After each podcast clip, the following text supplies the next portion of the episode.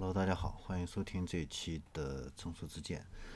呃，这期的话呢，我们来聊一下这个汽车之家刚刚发布的智能网联汽车的一个评价标准。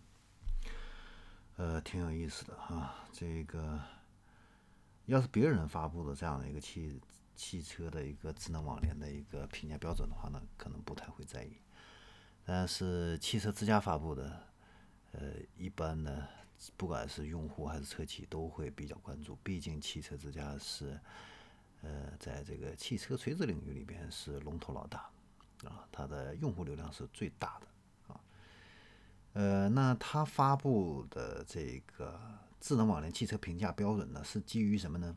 基于它发布的另外的一个报告，是这个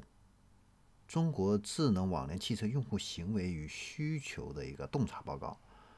啊，基于这个来制定的一个智能网联车的一个评价标准。那首先我们来看一下它的这个用户行为与需求这个调研报告里边透露出来的一些信息啊，嗯，就是这个平均啊，如果就是买了这个智智能网联车的这些客户的话，他平均每天的一个在线时长的话呢，是有二十分钟以上啊。呃，然后呢，有百分之四十的用户一定会使用这样的一个导航来，这个进行一个通勤的一个导航啊。然后呢，几乎百分之几乎一半的客户的话，会把这个呃智能网联的这个 A P P 啊放在这个手机的呃首屏第一个屏的这个位置，最重要的一个位置，因为他每天要用。然后还有百分之十五的这个车主的话呢，在购车前就会下载这个车机的 APP，啊，那这个的话呢，给我们透露了一个什么信息呢？作为主机厂的话呢，如果哪一些客户他没有买你的这样的一个车，但是他已经下载了这样的一个车机的 APP 的话呢，并且注册使用，说明他对你的这个品牌的车感兴趣，他是一个潜在的一个用户。所以我们主机厂要能够把握住这方面的一个机会啊。另外一个的话呢，基本上这些车主都是把这个车机的 APP 放在手机的首屏的话呢，那实际上说明这个 APP 对它的一个重要性，那它每天的一个打开率会比较高。所以呢，这也是未来主机厂盈利的一个很重要的一个点啊，很重要的一个点啊，它是一个流量的非常重要的一个入口。然后呢，呃，车联网的这些客户呢，主要一般都是三十九岁以下的这些已婚有孩子的，然后有高学历的这样的一些男性群体，呃，组成的。然后它使用的这个功能最多的是什么呢？啊，大家都能想到导航啊，然后手机映射，还有一个是什么在线音乐啊，这三个是它使用功能的最多的啊，最多的。那基于对这个用户这样的一个调查的话呢，所以他有这样的一个底气来发布这样的一个评价的一个标准啊。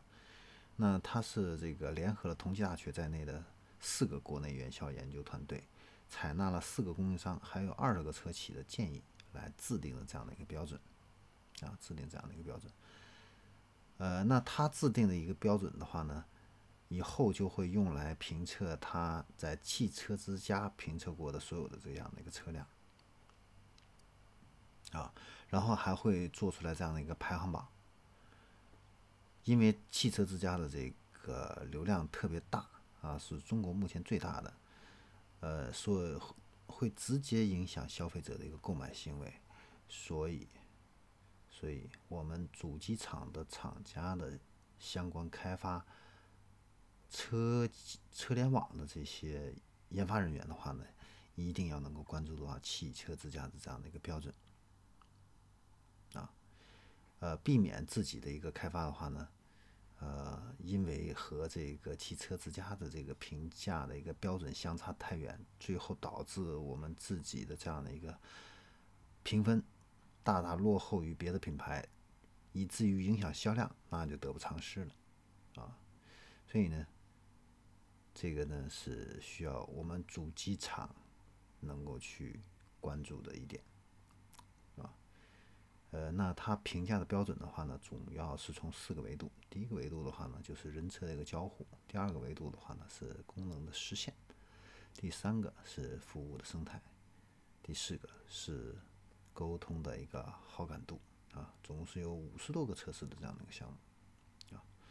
呃，有空的话呢，大家可以去具体的去看一下，了解下。好，今天的正说之见我们就说到这里，我们下期。再见。